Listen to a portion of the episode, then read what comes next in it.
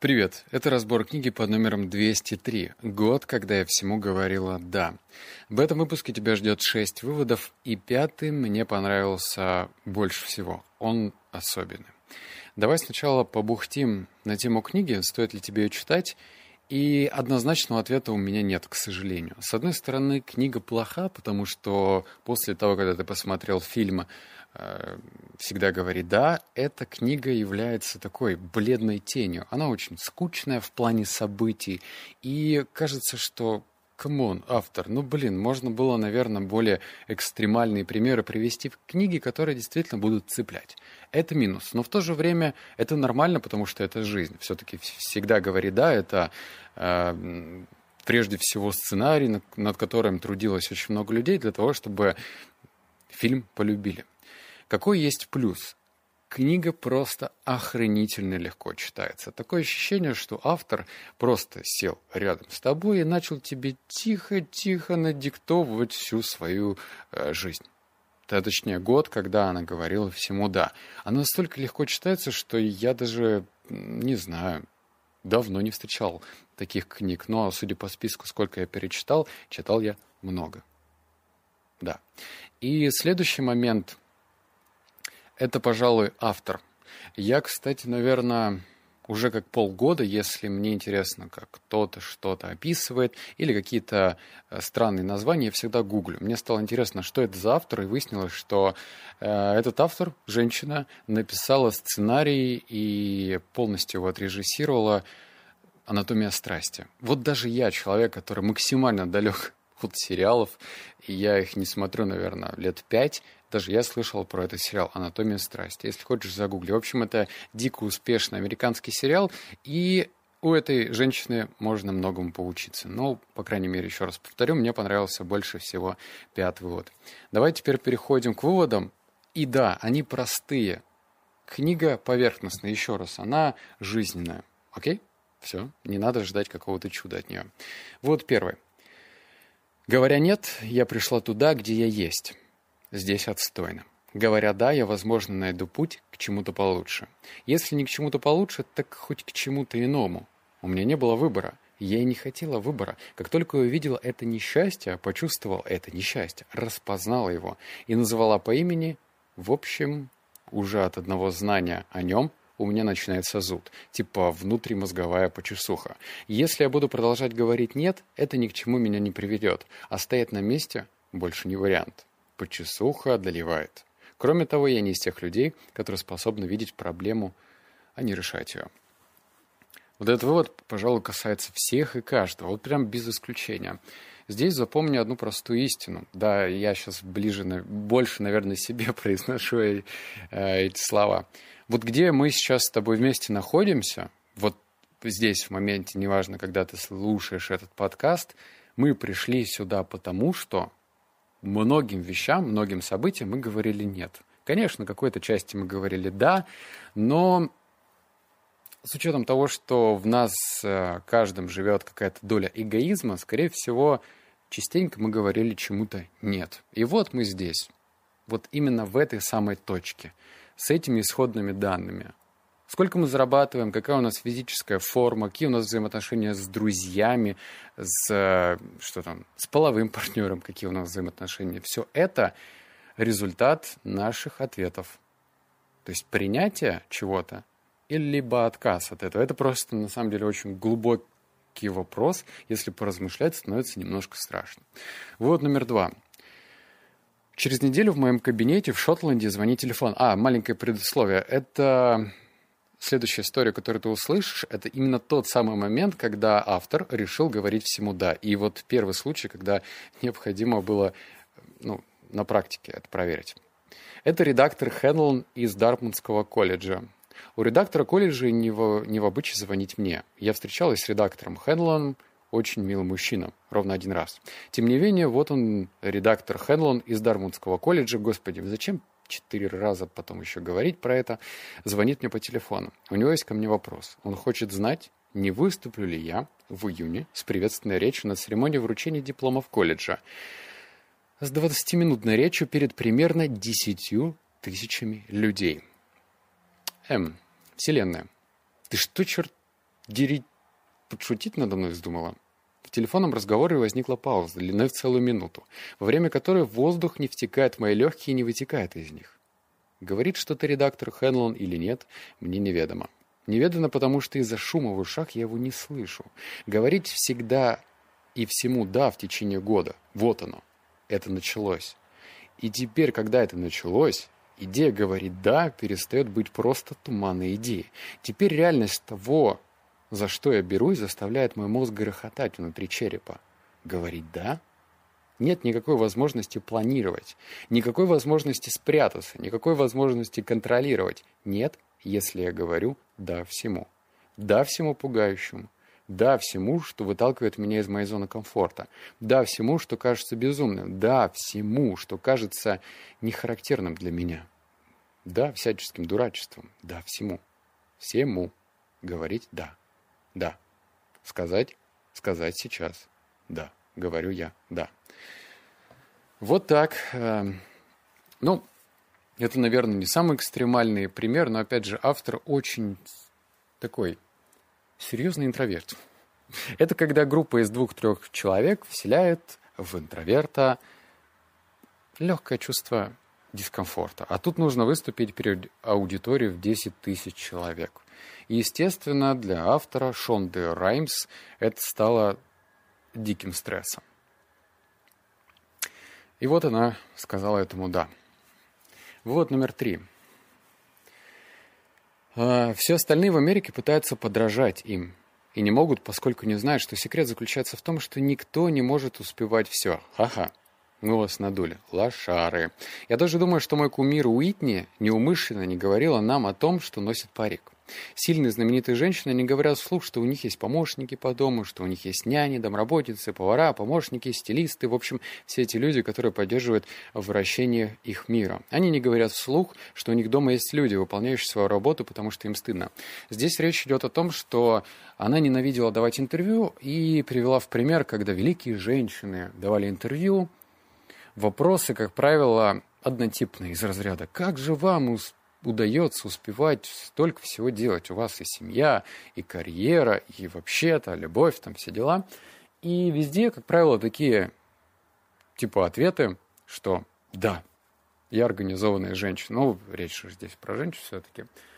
И Шонда привела свою теорию, что неудобные ответы, сложные, громоздкие ответы, которые не будут вписываться в контекст глянцевого журнала или короткого видеоинтервью, не хочется всем редакторам писать эту правду, что та или иная звезда успевает только потому, что у нее есть просто целый отряд помощников. И это остается почему-то за кадром. Я вот, знаешь, только сейчас э, по своей жене понимаю, что, например, даже воспитание одного ребенка, а уж он да их три, это, блин, огромный труд это такой труд, что э, успевать как бы заниматься еще своим телом, самообразовываться, что-то читать, смотреть какие-то видеокурсы и вообще быть жизнерадостным человеком – это уже целый подвиг. А тут вот так. Ладно, вот номер четыре. Я говорил, что выводы будут поверхностны. Говорил.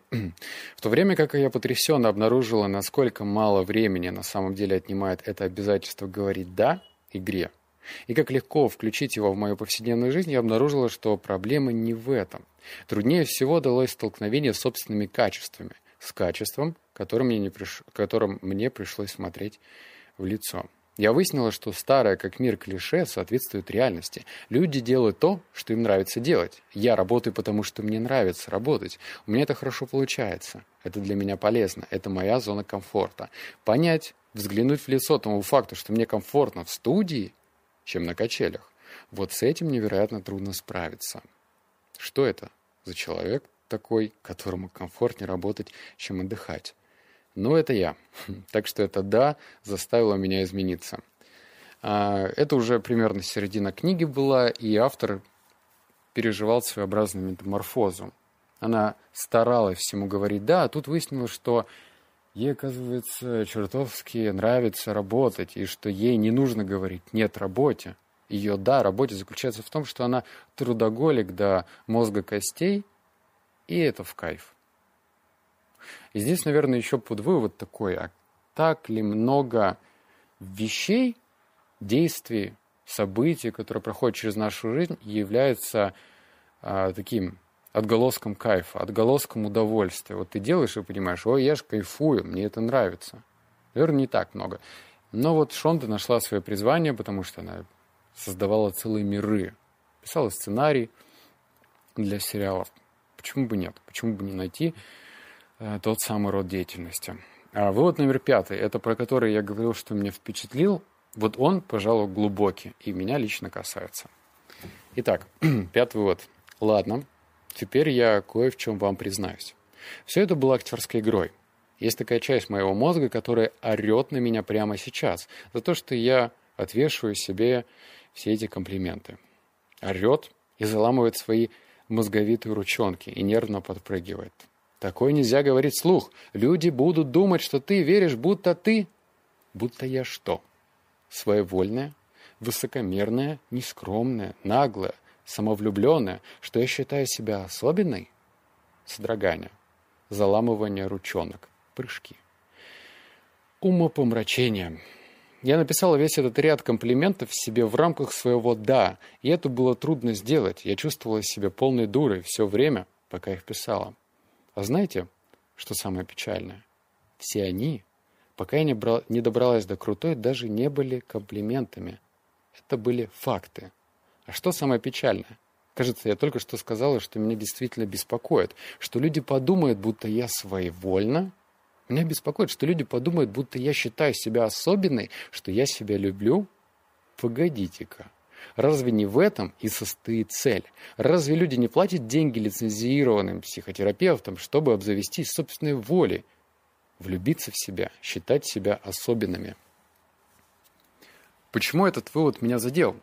Потому что этот вывод напрямую касается какой-то грани самооценки. Самооценка это ведь очень здоровенная штуковина. Это просто механизм, механизм, который а, управляет нашим движением, движением в сторону цели. Если самооценка слабая, то и двигаться получается вяло, нехотя и грустно. Так вот, почему это грань самооценки?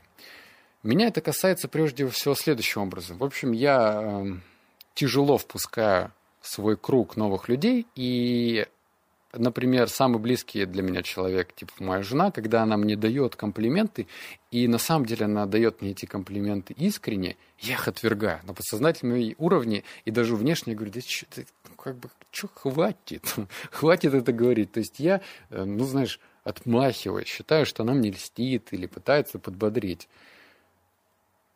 А может, я дурак? Ну, потому что, блин, она говорит правду, почему на автомате, даже не давая вот этим словам вырасти в моем сознании, я сразу их отвергаю. Вот, например, я э, и каждую главу, которую я пишу в своей книге, я скидываю ей, и она мне говорит, прикольно, здорово, офигенно, интересно. А я такой, да, что ты мне рассказываешь? Ты, наверное, жена, и ты должна меня поддерживать. Ну, то есть вот такой автоматизм включается в моей голове, и это касается всего. В Новый год, день рождения, когда она мне чего-то желает, я сначала не верю этому. А ведь это ненормально. И еще раз, под вывод. Погодите-ка, разве не в этом и состоит цель? Разве люди не платят деньги лицензированным психотерапевтам, чтобы обзавестись собственной волей, влюбиться в себя, считать себя особенными? То есть, если ты не умеешь принимать комплименты, ты в какой-то мере не любишь самого себя. Это не нарциссизм. Это просто трезвый взгляд со стороны. Надо себя любить. Ну, по-хорошему, не надо гладить по интимным местам. Но вот любить себя, наверное, ты обязан. Ключевое слово «обязан». Итак, вывод номер шесть, он заключительный, и вот он, пожалуй, подытожит весь этот эксперимент. Называется «Последствия года да». То, что началось как подначка со стороны сестры в процессе нарезки, нарезки лука утром в День Благодарения, стало предприятием в духе «жизнь или смерть». Теперь я почти боюсь говорить слово «нет». Я больше не могу отвечать на любой вызов словом «нет». Это слово больше для меня не вариант. Я знаю, что не могу позволить себе говорить его. Цена слишком высока. Страх, что я могу снова скатиться к подножию этой горы, знание, как легко было бы это сделать, как комфортно жизнь у подножия этой горы. Это, в общем, этого недостаточно. Наоборот, этого достаточно, чтобы позволять слову «нет» слететь с моих губ. Я могу переживать жизнь или отказаться от нее. Что случилось бы, если бы я снова отказалась? Кем бы я стала? Сколько времени мне потребовалось бы, чтобы опять начать карабкаться в гору? Да и хватило бы у меня духу, чтобы снова начать карабкаться. Или это была бы моя концовка? Я к такому не готова. Я не могу закончиться. Это не конец. Это не финишная черта. Я не завершена. Ну и все, она стала такой э, наркоманкой, говорить «да». И это, если можно свести это к своеобразному роду зависимости, хорошая зависимость. Потому что она полюбила тот, э, ту неизведанную форму жизни, которая к ней неожиданно повернулась. Потому что перед этим годом, да, она обратила внимание, что она несчастна во всех смыслах этого слова. Вроде у нее все есть, у нее много денег, у нее есть три ребенка, правда, не было мужа, но все-таки она несчастна. И этот эксперимент начался после того, когда она это осознала, и сестра ей сделала такой вызов, типа, ты всему говоришь нет, а попробуй раз говорить да целый год. Вот так и завертелся этот эксперимент не все, наверное, готовы ну, попробовать его, взяться за него и еще жить по этим принципам.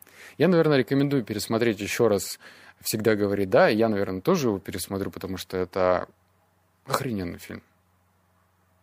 Ну, если тебе хочется почитать женскую реальную версию, то, пожалуй, вот, читай. Но выводы такие, так себе. Ну все, это были шесть выводов обнял, поцеловал, заплакал. Услышимся с тобой в следующем подкасте. Пока.